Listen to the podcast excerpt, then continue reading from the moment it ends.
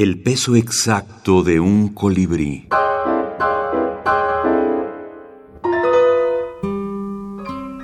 Julio Torri. Fantasías mexicanas. Al moro Búcar y a aquel noble marqués de Mantua tenía los de su linaje. Por el angosto callejón de la Condesa, dos carrozas se han encontrado Ninguna retrocede para que pase la otra. Paso al noble señor don Juan de Padilla y Guzmán, marqués de Santa Fe de Guardiola, oidor de la Real Audiencia de México. Paso a don Agustín de Echevers y su visa, marqués de la villa de San Miguel de Aguayo, cuyos antepasados guerrearon por su majestad Cesárea en Hungría, Transilvania y Perpiñán. Por bisabuelo me lo hube a don Manuel Ponce de León, el que sacó de la leonera el guante de doña Ana. Mi tatarabuelo, Garcilaso de la Vega, rescató el Ave María del moro que la llevaba atada a la cola de su bridón. Tres días con sus noches se suceden y aún están allí los linajudos magnates, sin que ninguno ceda el paso al otro.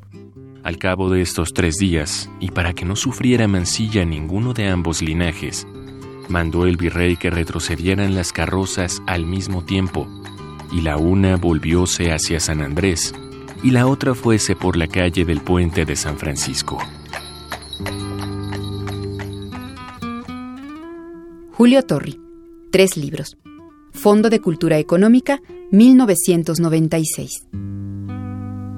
Sí coincido con que eh, eh, Julio Torri buscaba esta brevedad, pero sobre todo porque él, él, hace, él hace ver como que no queda otra salida, porque hay eh, este tratamiento eh, que, le da a, sus textos, a incluso a comentar textos anteriores, a reescribir, a, ponderar una sola imagen de entre las, las, posibles que se pueden convocar para fijar la identidad nacional. Eh, cómo la veía él en su tiempo, bueno, él elige solamente una cosa, eh, se despoja, no, no se anda con muchos rodeos, no le interesa construir una gran epopeya, no le interesa construir eh, una historia con, con, muchos pasajes y muchas estaciones, eh, lo que le interesa es ir al punto.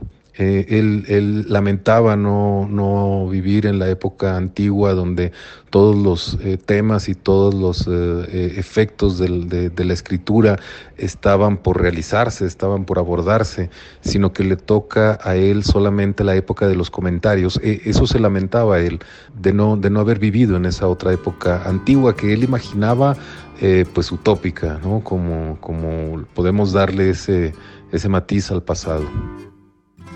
Luis Jorge Bone, editor y escritor.